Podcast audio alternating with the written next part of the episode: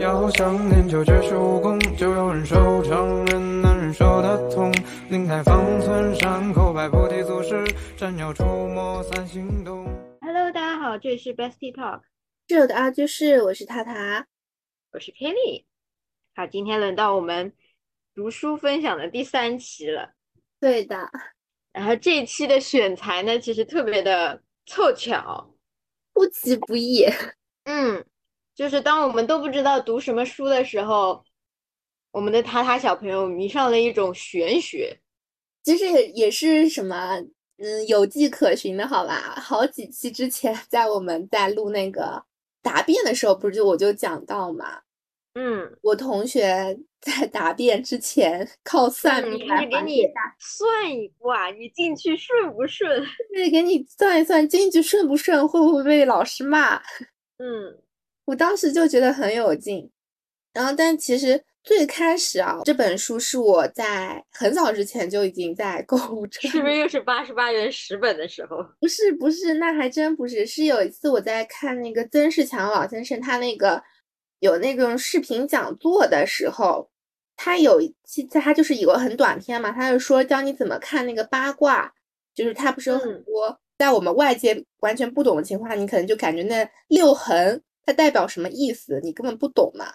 为什么当中它是要一横长一横短啊？就是什么两横这样子的？然后我他那期有自己视频，就是讲解他这个怎么看一个一个这样一个卦象，然后我就感觉哇天，好有意思，而且讲的很通俗易懂嘛。嗯，然后我就想说，然后他最后那个视频里一般不都是会有一个链接的嘛？说 同款书籍，然后说《易经》真的很容易。嗯，我就然后既然《易经》很容易，那就看看吧。对对，然后但是那本书其实一开始一直没有买，就是因为一开始在淘宝买的时候，我不知道为什么它一直迟迟不发货，我差不多等了嗯一个多月，它都一直不发货什么的。然后我想说算了。他跟我没有缘分，然后我就把它退掉了。嗯哼，然后后续的话就是到再到这次的那个答辩之后，然后我又重拾了对于易经的兴趣。嗯，主要是同学太玄乎了，怎么能就算的如此的？出其不意的贴合，对，很准确，你知道吧？然后就完全有时候算的好，我们不觉得是他算的准，但是他能算出这个人不顺，就觉得他很准。是的，就算的好，可能是人家实力也确实强嘛。这么说啊，可能不需要，但是你能算出这个人进去就会被问的问到问问难倒了，那就是本事了。是的。这就跟以前，嗯，哎，以前不是那种村口算命，就是新生儿生下来都会，就迷信的老人会去算一算嘛。嗯嗯。然后，其实你有没有发现，村口算命的人很少跟你说这个孩子一一帆风顺的。嗯，一般都会说你有哪个地方有个大劫啊。对，他告诉你几到几岁得注意，然后什么时候不能靠近，几岁的时候不能靠近河边啊什么的，或者注意火啊之类的。嗯，就这种别人才会觉得，哎，你算的有点东西。对，是的。所以你有被算过吗？你的名字应该是算过，但我爸妈没跟我讲过。哦，我的名字就只有姓氏是天生注定的，嗯，后面都是算来的。嗯，我是知道，我有个朋友发小的，他的名字。就是它好像缺一种元素嘛，所以它名会多一些。你猜猜我缺什么？一共五个元素：金木水火土嘛。啊，你猜猜我的名字里缺什么？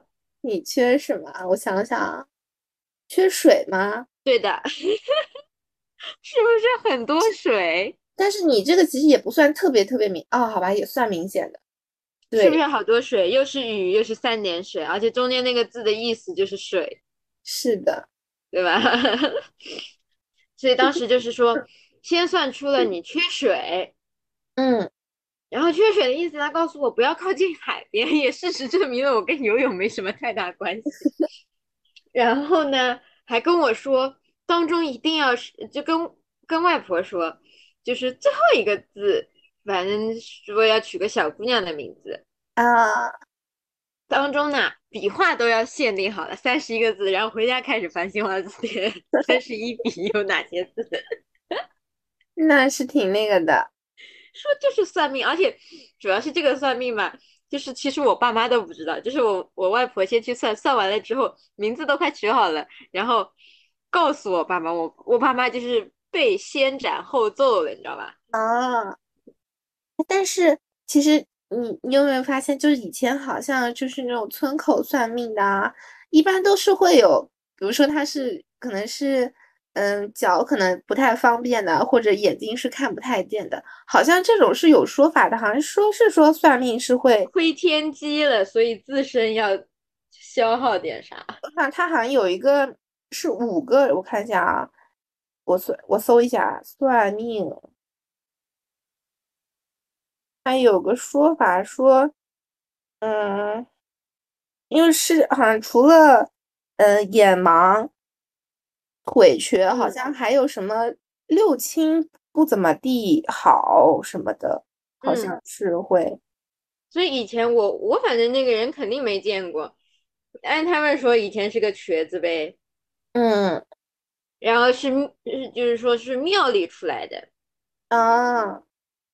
然后我又听到一种说法说，就是因为嗯，算命其实是给给了他们一种生存的。就是生计的方式嘛，你想，如果他真的是，嗯，比如说身体上有一些残缺，那可能他在古时候或者怎么样，他是没有那种劳动的能力。嗯嗯嗯，所以他其实这样的一个职业，其实相当于是让他活下去嘛。嗯，反正老一辈很相信嘛，包括到现在他们都会，就是他外婆会很搞笑的，他的认知里不是以前说嘛，我的中考、高考考的不错。是因为他算来和求来的啊，然后明明是我中考对吧？他会去找人家算，说我会考怎么样，然后人家那那你又不是求你自己了，对，不是算你自己，所以他会跟你说你要你要做哪些事情才能保证你的孙女考得好啊，这这 就很搞笑，你知道？但他很信的，这就是什么福报吗？哎，对，他是意思是说，你这几天的什么要吃什么哪种东西，或者不能吃什么东西，要干嘛，要要在哪个地方扔什么东西，然后你的孙女就会考得好。然后他，所以那时候我高考完，我就一定要强调是我自己考出来的啊。然后呢，他说不能乱说话的，他他就会说，他说人家是。庙里的是很懂的，我说算命跟庙里有什么关系啦？他说庙里面的嘛都是大师，大师都是懂天机的，所以算命呢只是他普度众生的一种手法啊。哎，所以我突然觉得从他们这个视角其实也能理解的。对，那我说他们这么好，怎么还要活在庙里？为什么没有发财呢？他说这就是人家的那个叫什么职业操守。就是他选择了这一行，他就拒绝了结婚生子和家庭，嗯，所以呢，他的福报就是给我们把把，就是把运气、把好的事情传传递给我们，所以你要珍惜的，就是他们那种很上头的说法，嗯，就可能是一方面是对的啦，其实，嗯，反正我是觉得。他有时候信这个，还还还能让他规律的初一十五出去动动拜拜，挺好。嗯，只要别太迷信，不要不要天天往里面送钱 就可以，天天去也没必要。但是他他到一点那种什么像龙抬头啊，什么观音菩萨诞生日啊这种，他会去上个香啊，然后过年的时候去求个那种，就是人家算算。呃，来年全家的什么，反正这种我们就当做你花钱买平安。对的，就总比他不然天天待在家里自己胡思乱想的好。是，在想今天这里方位对不对？那还不如你过去，他就算骗你，至少老人是会相信的。我今天要干什么？嗯。所以其实我们一开始就是一直会觉得说算命是会很迷信啊，或者说，嗯，对，就是觉得算命就是迷信活动嘛。嗯，所以一开始你，你你当时说那个算卦，我还觉得哦，好像可能有点。但你说你要读易经，真的很容易的时候，嗯，我要去算命了。其实我一直认为啊，就是卦和我一直以为你想算卦，算卦它是易经，然后那易经是它的原点嘛，然后但是我一直会认为，其实算卦是不是算卦是不是道家的？对我老觉得卦呀什么什么都是道家的，你要穿道袍，然后去给人家算一卦，然后怎么怎么样？算卦是道家的吧？佛家的？不知道，但是卦，但是它其实这种卦象都是由易经而来嘛。对呀。但是我们其实看这个易经，就会发现其实它是有那个伏羲，然后周文王，然后孔子，然后我想老子去哪儿了？嗯，对，我觉得算卦它其实算卦，你往前推，它的根源是八卦嘛。嗯。然后八卦就按书里讲，它就是伏羲创的嘛。嗯。那你想，伏羲那时候佛道肯定都没出来，所以我觉得他其实不是，他只是就是佛家、道家可能只是把一部分的这一部分内容列为自己的经典，但是真正的卦，我觉得是伏羲吧，他既不算道家，也不算佛家，嗯，所以他其实就是一个。全部的嘛，嗯，它就是一个全部。其实这个伏羲创造，你不觉得伏羲也是为了安稳当时的人心吗？嗯，其实控制你，控制住你胡思乱想呗。因为我是觉得他说他其实就是要制定出一套规则嘛，嗯，制度啊、理智啊什么的。等下，我想说，好像说伏羲是画，不是造这个。八卦是为了造字来着，我好像记得是不是书上有这样一句话？对的，哎，对，好像是造字啊什么的，嗯，来通过这些什么占卜的符号游戏来推行识字的教育，嗯，是的呀，的原句，嗯 嗯嗯，所以以前我觉得一开始的目的就是因为方便管理，因为大家都没知识嘛，嗯。那你得创造一个大家都相信的东西，而且要把它说的比较玄乎一点。我觉得这比，我觉得反而不是让它没有那么玄乎，是让它就是很通俗易懂。你想那个，它其实很简单吧？阴啊阳啊，一横呃两一横代表一横短呃两个短横代表阴，嗯，就还蛮好理解的。所以一开始我不是说看这本教材。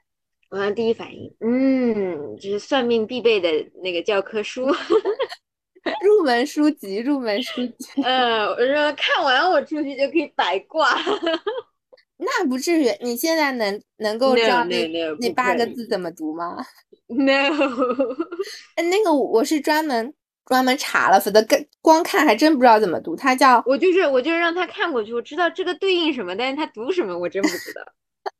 它叫什么？乾坤震巽坎离艮兑，哎呀，我这本我是没有在看这本的时候查，我是我之前不是说我我我听了几期播客，也是跟那个算命什么有关的吗？嗯，然后什么梅花易数了，奇门遁甲了，然后还有什么那个我都给他买回来了。所以我是在看那本《奇花》就是《梅花易数》的时候，我去我去查这几个字怎么读，还有那个就是像两个大叉两那两那个字怎么读，读爻，嗯，就是什么阳爻阴爻，就是它一横其实就是一个爻的意思，就最基础的知识，嗯，科普一下。就但其实你知道吗？我我其实。像刚刚标注完的时候，嗯，我现在再去看，其实我也，我就算标了拼音，我还是不能 觉得自己读的很对，我还专门再去搜了一下这字怎么读。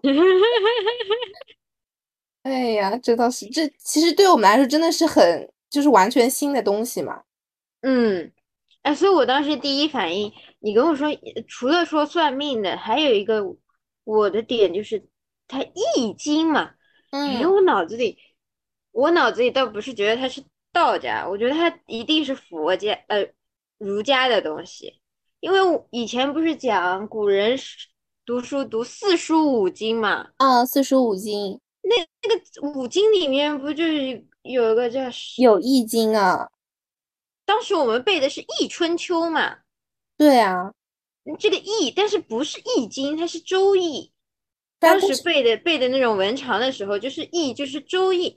那周易和易经有什么区别？姓周的人写的易经，哎，但确实，因为周易就是它代表了周，就是周文王嘛，书才知道他是周文王，对，然后他写了一部分，所以呢，那时候就用作就是上课读书的教材，后来嗯就叫做《周易》。但是《易经》呢，感觉就是《易经》，它不只只有周文王做的嘛，他还有什么伏羲啊，还有后面的孔子啊，以及现代啊，各对，种它其实更多的是会补充一些，哎，嗯，但是《易经》好像就是从伏羲、周文王和孔子就解，应该就是他们三个人的。嗯，他是有他们三个人，但后面还有一个，还有一个，他不是创自己在，他只是在这个上面补充发展出了自己的学说。哦，就就相当于是解说吧。对，一呃，明代的那个王阳明，他就是哦。通读易经，然嗯。后呢，他又是思想家，又是军事家嘛，所以他把嗯易经很多的方法用在了战争上面。哦，这样，对，然后他包括他就是他的理念，就是那个以前背背高三历史的时候背过王阳明心学，天人合一不是天人合一，知行合一啊，知行合一。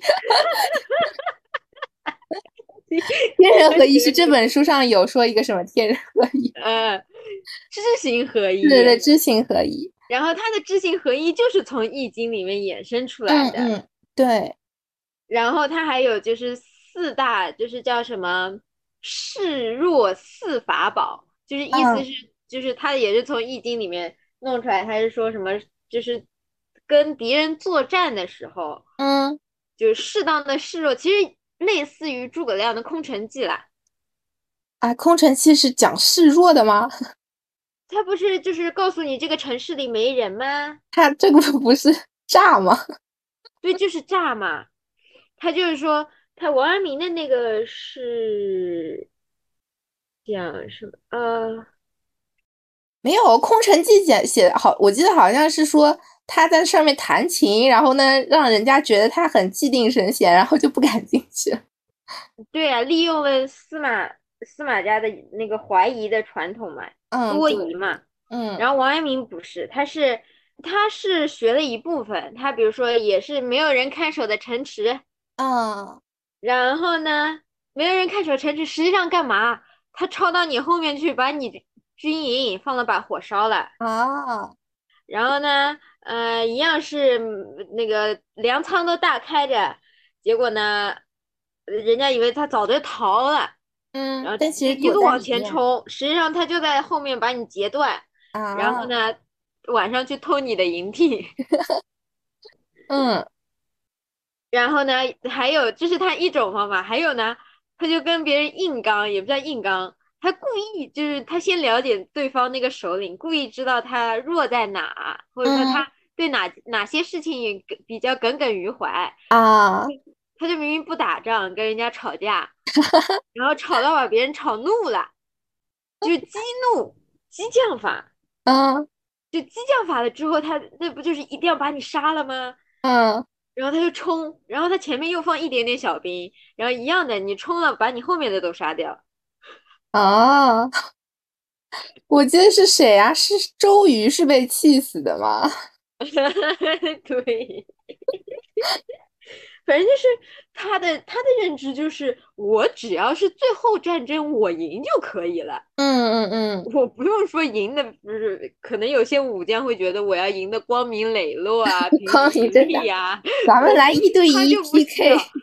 对他就不需要，我只要最后结果是我赢就 OK 了。嗯，是的，而且这位大哥，当时我为什么老老觉得他很好玩，是因为他小时候不读书，你知道吗？他嗯爹、他爷爷、他太爷爷一家都是就是进士，还嗯出过几个状元，就这家很强很强。对，然后很强的时候呢，除了他不读书，不读书，然后出去出去玩儿，出去玩了之后，他爸把他抓回来关着，他就开始对他们家那个竹林开始有想法，嗯在那格物致知。啊他对着那个竹子刻字，然后说：“我悟了。”然后他爹以为完了，这孩子开窍了，我们家又要出个进士。嗯结果他悟了。当时正好是你记得明代有两个皇，有一个皇帝被被匈匈奴抓走了，明代的时候对，朱祁镇。好像有那么一点点印象，但，是之前印象不深。拍过那个电视剧，就是刘诗诗的，嗯，什这么《女医明妃传》那个。什么女女真哎什么什么，反正就是就是他呃原来的皇帝被抓走了，嗯然后后来是后来他弟弟也接位了，他被困在那儿，然后他结果对方把他放回来，他弟弟不肯让位了，就那一段历史。啊，好像有那么点印象。嗯，然后他悟了，他王阳明悟了什么呢？当时正好是朱祁镇被呃也还没被抓走，朱祁镇为什么会被抓走？是因为他他自己明明很弱，但是呢，他说我要亲自去打去打去打匈奴，嗯我要把他们赶回老家。结果打过去的时候就被抓走了嘛。嗯然后呢，这这王阳明就觉得，嗯，这皇上干得漂亮，我要跟他一起去。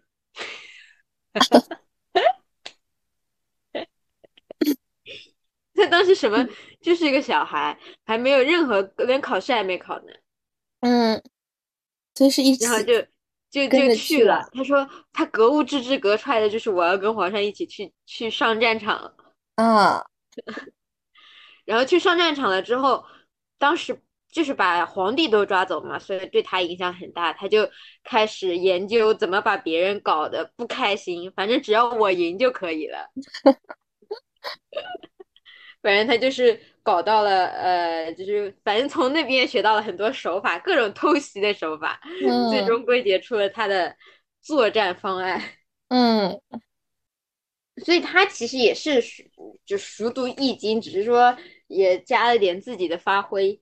嗯，所以易经其实就是，反正就是你想，千年以来这么多人能易经读易经，并且有发挥，说明它就是个经典，确实有好的东西在里面。对，像还有那个像刚刚说那个周易，其实是相当于是比那个易经小嘛，小一圈儿嗯被包含在里面。然后还不是还有个易学嘛？我觉得易嗯学应该就是包括那些解释易经的那种传传吧。嗯，我看他说是有十亿，有十本书，正好十篇是讲这个易学的。那也太多了吧？你看得完吗？他说是说，相传是孔子所作，也有学者认为是集体创作。什么《彖传》是上下两篇的，是讲《易经》六十四卦来论断一些卦象啊什么的。然后《象传》是，嗯、它是什么？像模拟万物的形态和事理。然后在十八页，你可以翻一翻。然后抽抽。系辞段是上下两篇联络上，就是它上篇是讲形而上的道体为主，然后下篇是以形而下的气用为主。文言嗯传是乾卦和坤卦，就是第一和第二卦嘛，嗯然后就是加以对他们俩的解释，然后还有什么序卦传，是讲他们的排序次序的缘由。嗯，还有说卦、说卦。卦传就是什么八卦象虫的来源，我觉得他这里应该是读虫吧，像他那个从那个八卦变成六十四卦，它不是两就是两两相叠嘛，应该是读嗯虫。然后还有最后一个就是杂卦传，就是来解释六十四卦的卦名。那其实他讲的就是挺到位的，各个地方都帮你解释清楚了。嗯，就这个可能就是嗯我们现在读的这种，就是入门。嗯，之后你还是得，你真的想懂易经，估计就得读这些了。对，就慢慢的，你到时候比如说那种真正跟人家讲算卦，算卦呀、什么，估计这种都得读吧。嗯，但这个就感觉它是古文吗？我看一下啊这本《易经》，《周易经》应该是古文吧？对啊，都是古文，然后它有译文，还有哦注释什么的。远，离文言文已经很久了。我看一下啊，这本《易经》，他说它的原文啊，原文乾元贞，呃，不是乾元亨利贞，初九乾隆勿用，九二见龙在田，利见大人，九三君子终日乾乾。啊，我知道它就是讲的是乾卦，乾卦不是全部都是一横嘛，六个一嗯横。它就是那个它的名字，第一，它是从下往上念的，就是看卦的每一个每一爻是从下往上读的，对，就是初九、九二、九三、九四、九五、上九和用九。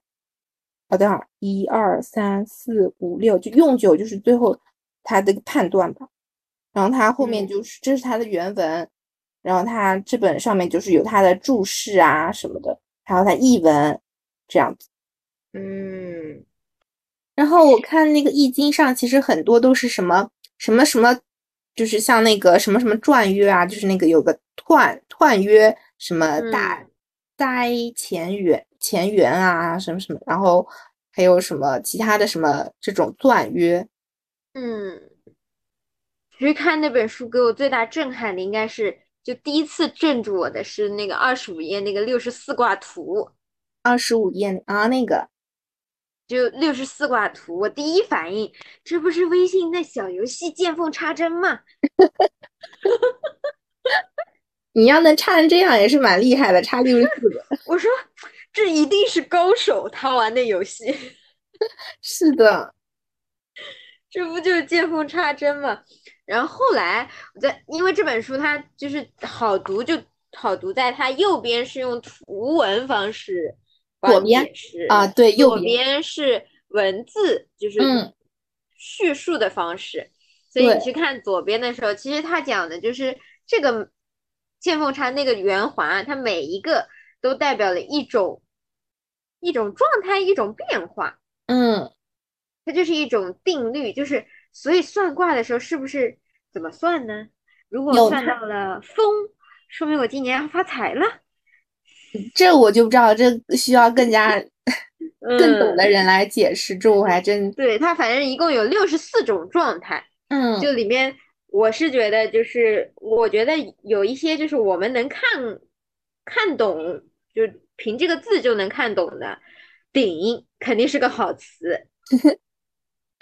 对吧？一般都说什么宝鼎啊、鼎啊、鼎立啊这种的，嗯。然后有肯定是坏词的，有一个蛊，蛊惑的蛊，蛊嗯，然后我觉得最搞笑的，呃，也不是最好最搞笑，就是最和稀泥的一个词，嗯。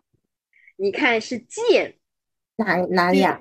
逐渐的渐，剑二十五页小过旁边有个渐。啊，剑就是在过渡期呗，就是以我们，现在就是的这个认就是告诉，你就这样吧，他也没告诉你好或不好，就你不知道是见好还是见坏。但其实我觉得这是不是会不应该是从他这个我们现在这个对这个字的理解，他是不是对呀、这这肯定不是呀。但是就从我第一次看到他的时候，嗯就嗯好多词其实是从我们现在理解，我就能知道，可能看如果算到它的话是个好词。嗯，你想看到损，你可能就会觉得是不是不太嗯好。还有看到一个词，我觉得一定是古今意义同人。同人啊，是 现在同人意思太多了。是的，我是我是其实，在一开始看这本书的时候，就有那个一下子被点醒的那种感觉。他在第一页，他那个前言里面就不是就有说一阴一一阴一阳，然后代表什么什么什么的嘛。然后他嗯说他那个伏羲是只画三伏，只只画三画伏嘛。哦，不是嗯不是画三画伏，伏羲是只画三画卦嘛。然后什么无三不成理，他现在后面就是说用那个计算机的符号零和一。我想，哎，对呀，一下子串起来了，确实对吧？这不就是二进制呗？对二进制，然后零和一构成的是，就是计算机所有的现在那么复杂的东西都是由零和一最开始构成的。我想，对呀，那确实一阴一阳，那构成万物呗。就是按照这个，其实是有可能的嘛。你想。计算机的零和一，它就创造了所有的那些东西，我觉得就就很厉害，就是指不定对不对？老外发明的人也学易经呢，对，是的，对不对？这就是所有的文化，我们自信一点，都起源于中华大地之上，然后只是用了不同的形式体现，嗯。那其实这就是说那啥，就是宇宙的通律吧。嗯，然后我后面其实就看到说他不能够盲目，因为我们当时就会一看就觉得说周易算命的不就占卜啊什么什么的，然后就会觉得啊占卜出来这不好，那不就那啥了嘛。然后他其实后面就有说到说盲目的接受占卜的结果，其实就是放弃了那种自主性啊、创造力啊什么的。嗯，那其实就是。他后面有说什么？呃，就是人生来就有定数、有命嘛，这是是有的。但是如果你不想改变，那你就按命来前行。但如果你想改变的话，其实是可以变的。嗯，是的。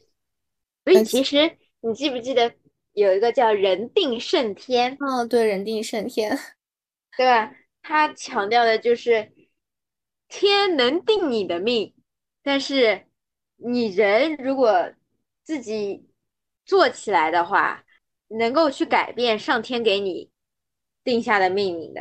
哎，对，那其实也不是最近几年，就是那个哪吒那部的时候，不是说那个什么“我命由我不由天”，我不由天嘛。嗯，对。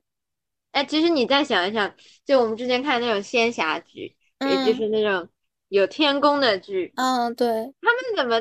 他他不是说，嗯，说人。人世间的姻缘都是写在那种姻缘册上的吗？呃，什么三生有的红线就是理不乱，剪还那什么，剪不断理还乱。有的人就是红线就一根。哎，对。所以有的时候什么自己去打个结，自己把那结剪断。对啊，还有那个就什么说姻缘最后让要写在什么三生石上面。对的。就有的人的名字是死活写不上去的。嗯，那 就把石头砸了。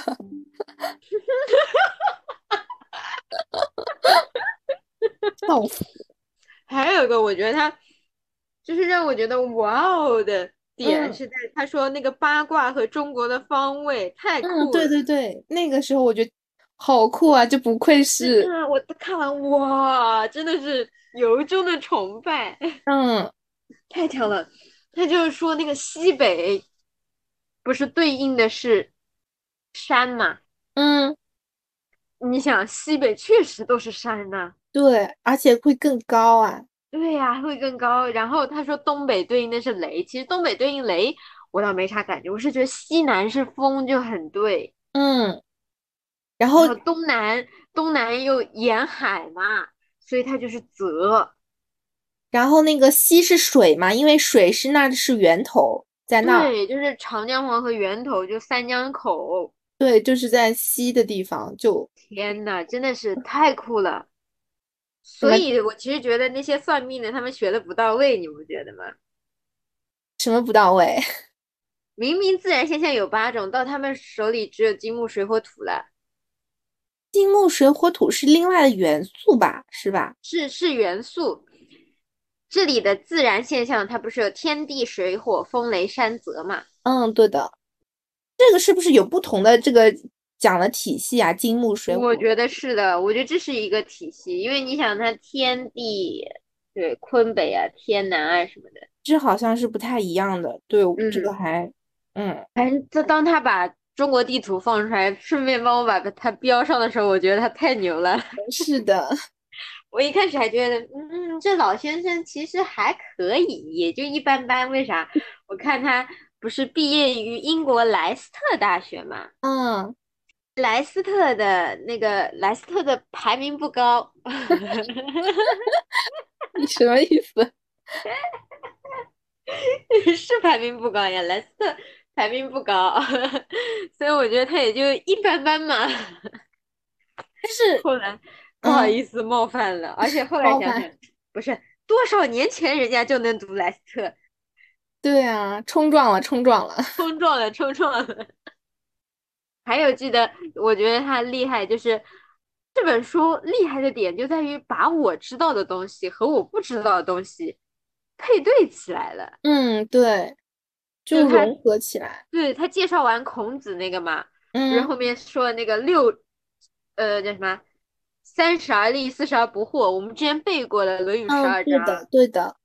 哎呀，然后我结果他和那个这个字读什么来着？哪个爻？哪个两个叉爻？啊，对，和六爻，它就对应了第一爻第对应到第六爻。嗯，它其实，而且它讲的就特别有道理。十二十有五而志于学，不就是上学的年龄吗？十五岁呗。所以是万物说，就万物始始生的状态，是动的嗯那种。然后三十而立，阴阳化合，不就是说他们成家了吗？嗯，所以要入它。对。然后四十而不惑，就说明你四十，就是说明你至少哪方面有一方面得有点有点成就或者有点东西吧。对，有有点端自己精的那种感觉。所以他就生五十就显显就是那种五十岁嘛，你就想想那种老总或者是就是呃，反正他会用人生阅历来告诉你一些知识的对中，年人，嗯，他就开始把他积累的东西显现出来了呀。对的，六十岁就退休了，就大家就进，却是只息固定；七十就是带了。当然，这里的七十，他当时七十，估计古代以前能活到七十蛮好的。以前七十我觉得起码要到现在一百了。嗯，其实这就是指现在老老年嘛，就更替交换，他们已嗯经是旧的东西了。对，其实他这里指的更替交换，我觉得是一个比较，嗯、比较好的。其实我觉得就是要生死啊之间的那种状态了。嗯，所以我觉得他太厉害了。他怎么说呢？他把我知道的东西和我不知道的东西配对了之后呢，我就懂了他的他们之间是什么关系。嗯，然后我是看到之前几页那个二十三页那边，他有个专门讲那个八卦，他为什么会是这八卦嘛？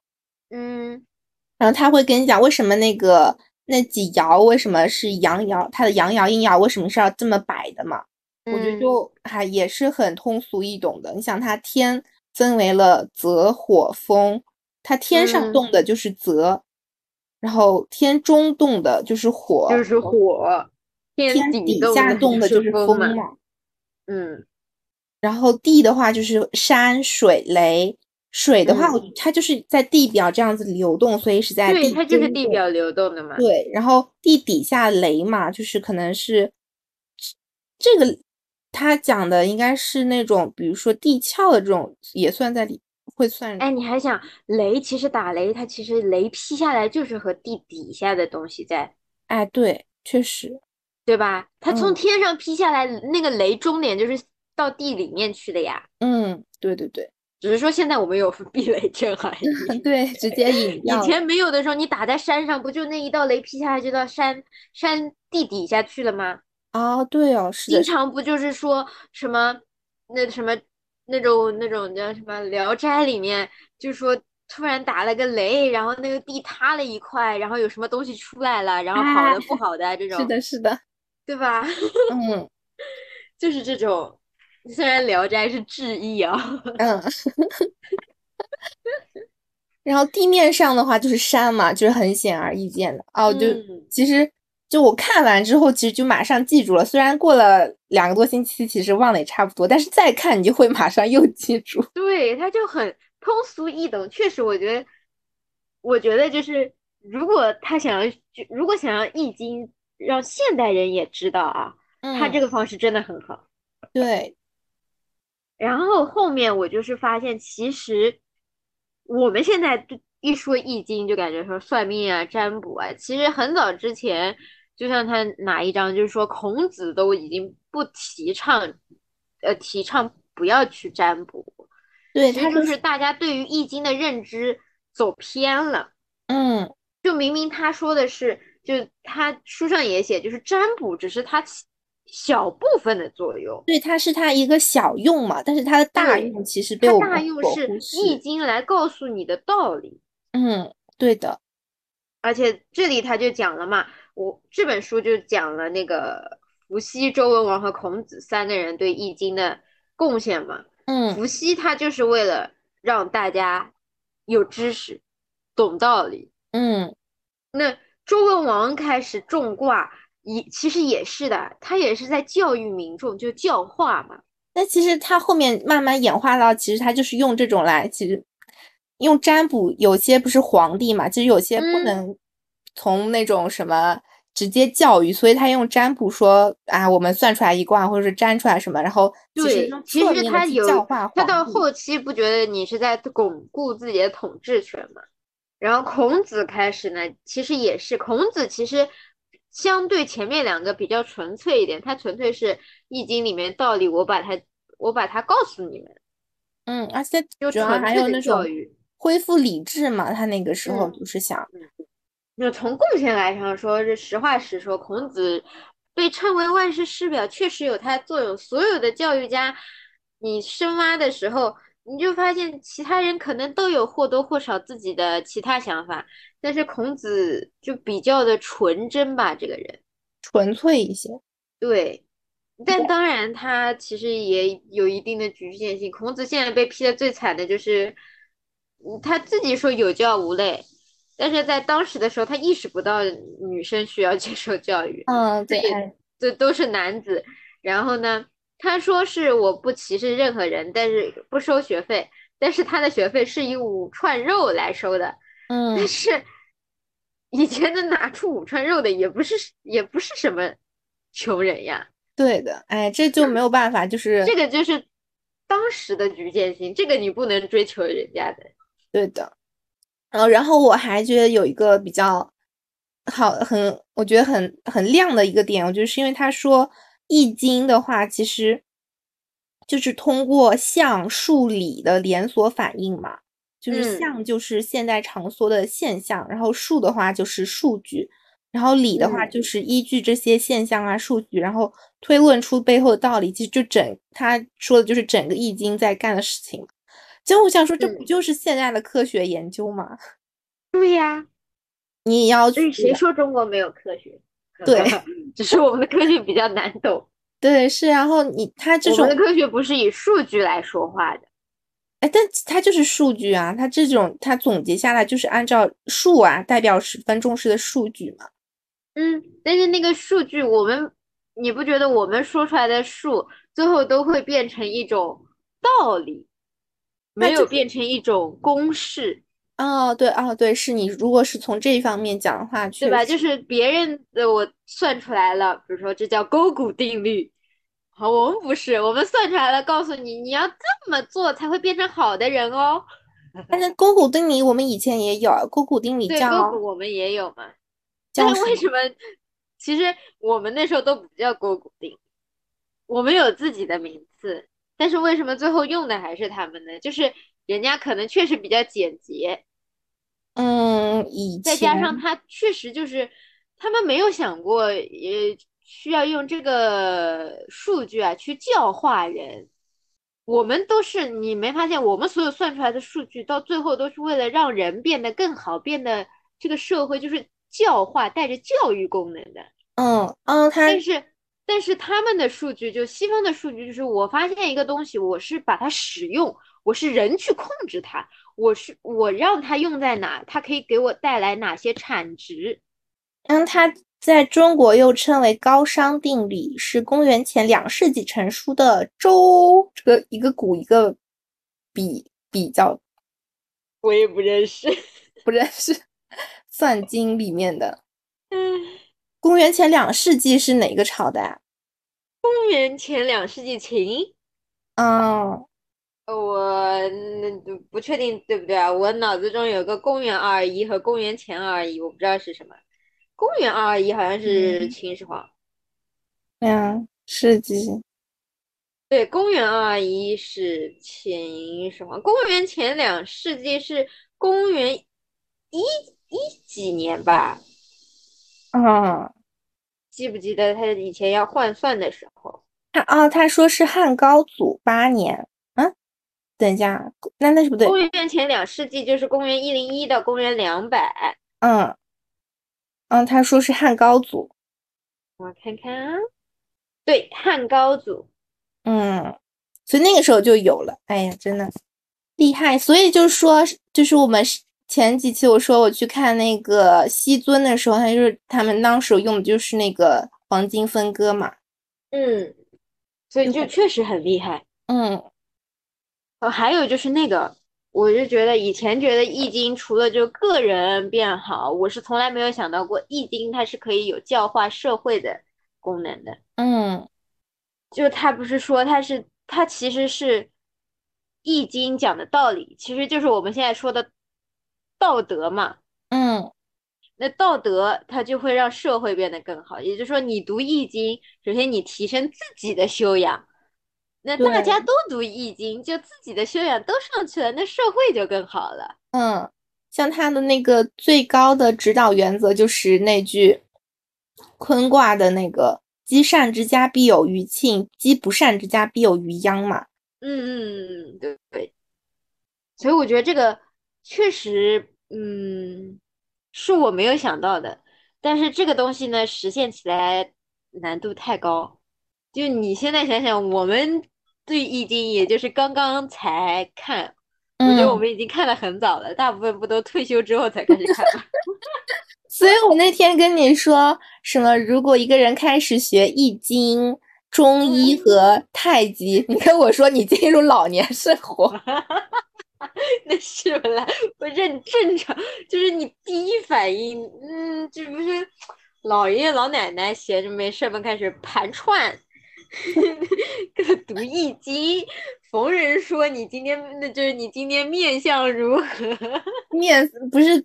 应该不说是面相，应该说面色如何？怎么怎么样？哎，然后到老友家嘛，哎，你这个你家这个方位比较好。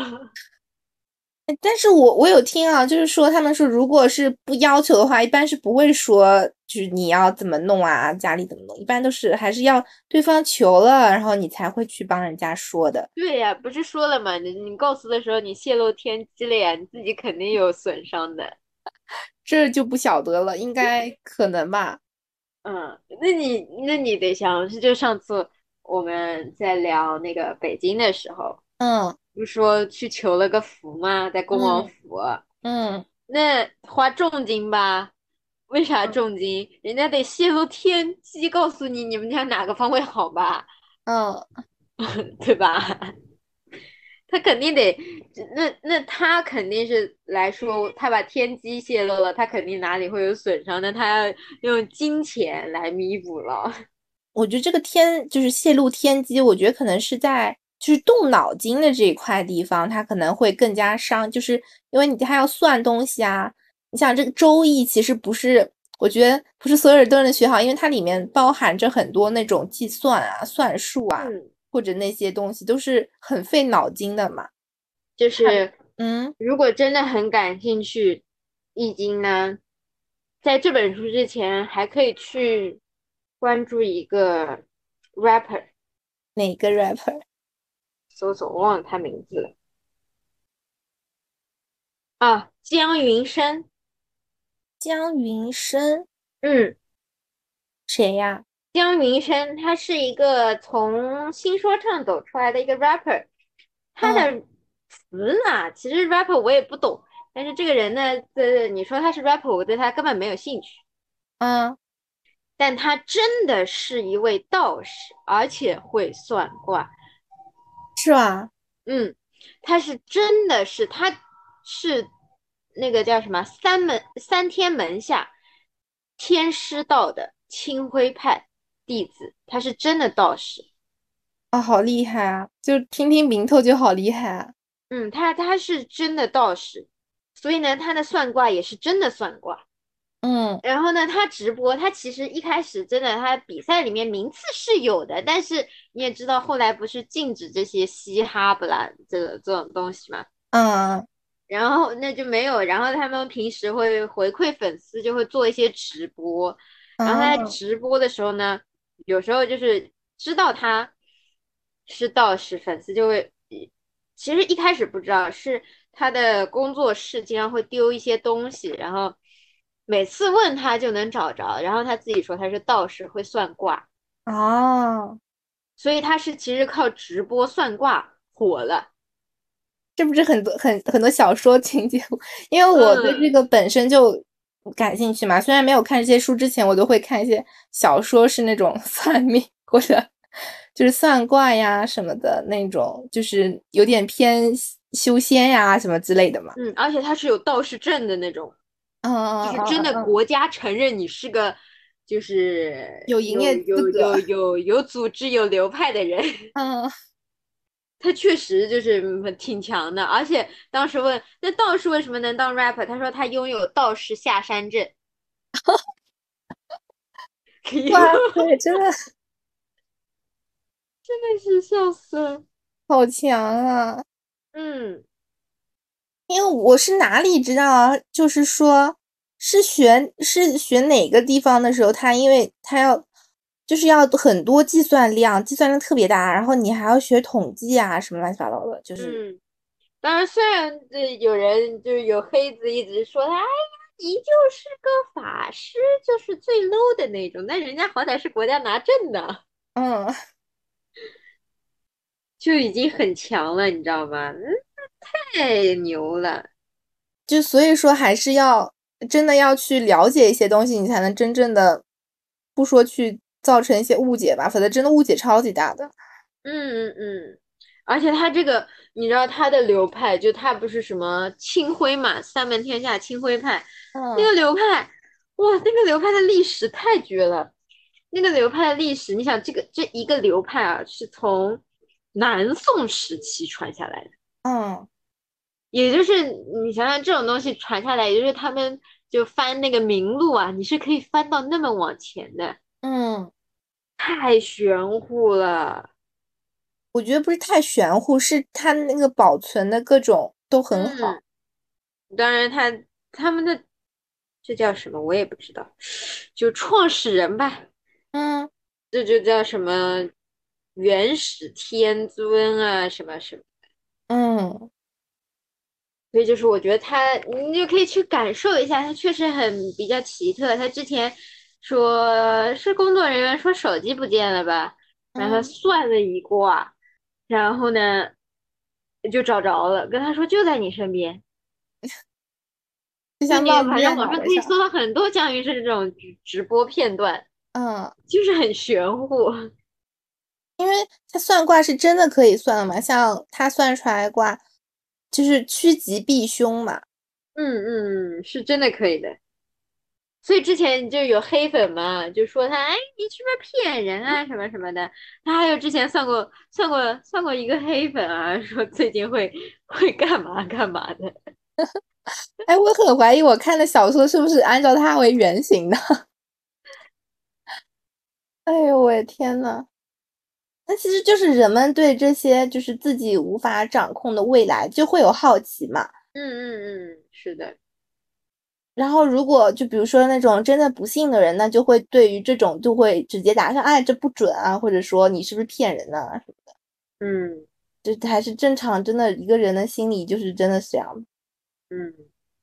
而且这这就说了嘛，其实这个就和你之前我们说过，就是算卦或者说易经告诉我们，就是基本上你遇到问题啊，都是某个物导致的。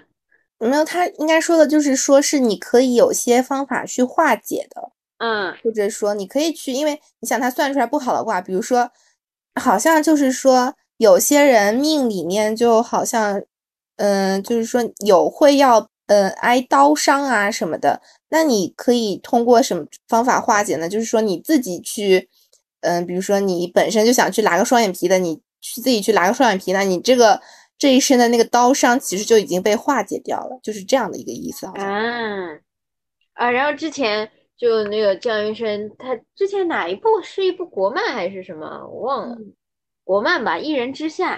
啊啊啊！一人之下，一人之下里面不是有很多的道教知识吗？嗯嗯嗯就看起来老高级了。嗯就他的理论顾问就是道士，呃是真的，就是它里面包括说的一些咒语啊，也是真的道家咒语。嗯，就是说那有些不是说可以请就是降雨啊，什么是真的？然后我听到有期播客那儿说是可以，就是治伤口，就是画个嗯符啊，什么是真的？就是，哎，就是对我们这种不懂的嘛，你就会觉得它很玄，什么或者嗯说它感觉很呃很缥缈、很玄乎啊，或者怎么样？但其实这就是一些我们嗯还不能够用科学或者说怎么样呃去论证的一些事实吧。是的呀，太酷了，反正我觉得，嗯就越小众，而且你还能琢磨出明道的，就可名堂的，就可酷了。但其实你要说它小众吧，其实我觉得年轻人啊，或者说我们其实接触的还挺多的吧，就是只是没有深自己深入去了解，可能只是说啊，你去算了个命，或者说感觉跟算命齐名的还有那个什么塔罗牌、算星盘什么之类的，是吧？嗯，那感觉是比我们更小一点的。嗯，你嗯，初中的时候会喜欢这种，嗯，那还好，因为初中的时候会算我下一次考试考得好吗？嗯嗯，我我是因为我室友他之前就是会帮人家算塔罗的嘛，嗯就是会有很多人来找他，来找他算塔罗啊，比如说，其实无外乎就那么几个问题，你想算命也无外乎那几个问题，就说我会不会发财，嗯我我的这个姻缘，我的正缘什么时候到？嗯 然后算塔罗嘛，他就他一直遇到就是说我考试能不能过，或者说，或者说我跟我这个男朋友或者女朋友会不会走下去，会不会分手，或者说他是不是还爱我什么什么之类。他 他跟我分享的时候就会说这样子嘛，那他有时候就会跟我说，你有的人会问他说我考试能不能过，他说你考试觉得能不能过，你自己去复习嘛，对吧？这有对什么好算的？对吧？你复习了十天八天的，你跟我说，嗯，你不能过，那可能是，反正那真的是命。你这一一天不复习，你跟我说能不能过，你不过，那就是你自己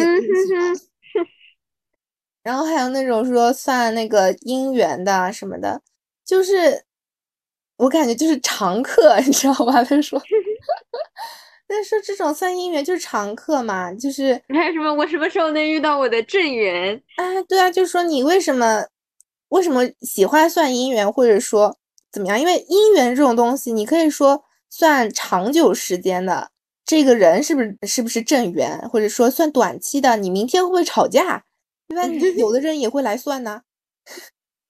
呃，这就是，哎，怎么说好呢？就会有人会把这种寄托于、希望于算命，但其实嗯对我来说，这种你要就问这种吵不吵架，你自己放平心态，或者说自己好好沟通呗。好好沟通，你就能化解说你会不会吵架嘛这个问题。确实不太懂，但是我大学同学里面就有做塔罗的。嗯啊，我还听到一个，我还听到一个，他们说就是我听那个播客那个大，就我忘记他叫什么名字，就是对我来说就是大师嘛，他就嗯说不喜欢人家问就是有没有财运啊，有财运你得自己有做出一些东西，比如说你跟我说，其实怎么说呢？他们算的时候，我告诉你有财运，你就坐在家等着天上掉金子对，就是像我们上次也说也说的，就是你不可能就坐家等着你，你要最好就是你得出去。我告诉你，你有财运，你也得干。对，就但是通常来说，告诉你有财运，大家就知道，反正财运会来找我的。一一般他就说，一般他喜欢遇上的是那种说我这个项目能不能成，或者说嗯我这个怎么怎么一个东西，一个具体的事物，他在干了一项事情，那能不能成？他说这个帮你算还是有点算头的。他说你就让我虚无缥缈帮你算财运，哪儿帮你算去啊？但这种我觉得就是有那种职业操守一点的嘛。但你要说真的那种为了赚钱的，或者说就是那种真的只懂一些皮毛，然后就开始跟你，真的是属于那种坑蒙拐骗的，那谁谁管你啊，对吧？就他觉得这种人来问的越多越好。他这天帮你讲一个哪儿能成，那天哪儿讲了一个这有点问题，你要买个什么服务什么回去避避什么的。这我就那天就是听到说。就上海也有那种感觉，他已经做成那种传销组织了嘛？就是他明面上就是帮你讲说是来算命的，或者说甚至帮你说这是来做心理咨询的。你去了，然后他就说这儿不好，然后你要去买一个买一尊佛放在家里，然后说买个手串戴在手上，然后呢贴几张符喝下去，怎么怎么怎么样子的。那其实后面可能是能够。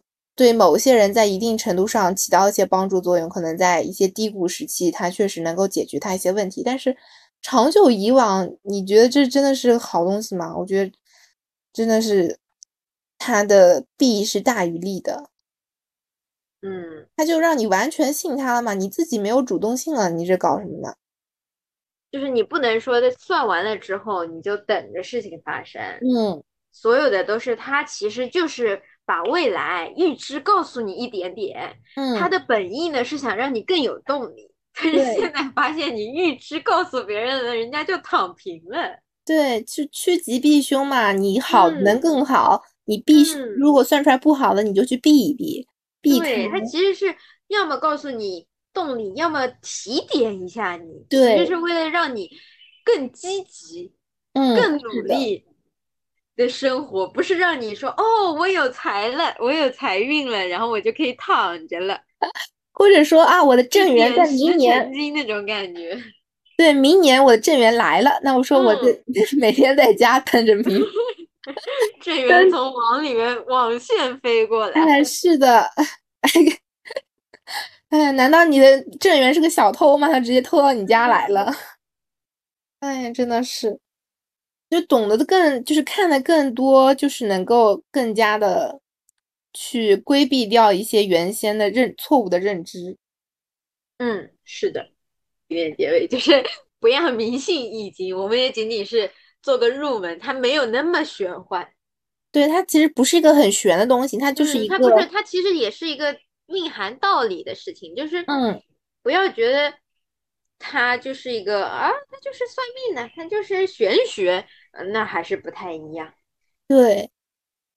然后呢，我们还是倡导相信科学。啊，我听到有人说，你遇到什么那种怕鬼啊，不要怕，你只要坚信中国共产党党的帮助，你你最后那种什么，你不用怕了，不带怕了。嗯，哎呀，但是怎怎么说好呢？还是真的是。社社会上这种，你不知道你请的这个大师是坑蒙拐骗，还是说那个，所以只能按这个大师的出场费来算呀。嗯，哎，对他们说，他们说为什么有些大师很贵，就是因为他要筛选掉一些人。对呀，他就要筛选掉一些人。比如说我八十八万给你算一次，那没有八十八万的就筛了呀。对，然后还有就是说有些就是收徒嘛，他他们这种也是，你包括像。我见到，我就自己亲眼见到是庙里面嘛，嗯，寺庙里面，就是我们就是散客去拜，嗯，然后他们就是真的是他估计从深圳吧，还是就是可能广东那边抬金佛过来的啊，这样子，就是一排人，年轻一定是年轻小伙子，嗯，抬尊金佛请来的。嗯，然后呢，那个庙当天就幸好我们拜的早，后来就关门了。嗯就是意思是包场，然后住持出来接的。嗯，方丈、住持和方丈出来的，然后他们都有讲究的。你你你所求的那个人必须要穿红色衣服的。嗯，然后就是进去你要跨个类似像火盆一样的东西，嗯嗯，去什么？然后去进了之后，你知道人家也很会懂的呀。我请了你这个方丈来做法，或者是帮我算一点什么东西。嗯他后面的助理啊，就手里就是旁边都是散客，大家都明目张胆的，就是都是红包，而且很厚的那种红包，嗯就是给的呀，就是给给住持和方丈说，这都是这么说的，是香火钱。嗯，我不是说给你个人，我捐给这个的，我是普度众生用的。对，这是我第一次见到的大场面，可厉害！而且那女人真的要穿金戴银。挺好，挺好的。哎反正这期应该就是我们首次读《易经》相嗯关的书籍，初级的入门的一些震撼以及浅薄的，是的，就也不要迷信。嗯，这种还是要自己去看或者自己去多了解啊嗯什么的。我觉得如果我们等哪哪个什么十年八年，哎，不用十年八年，等我们读再多的时候，可能感想会更加深，会更加不一样。嗯，好，那今天就到这儿结束了。嗯，差不多，今天就到这里啦，大家拜拜。也不知道我们下期能看什么书，嗯。可以再去选一选。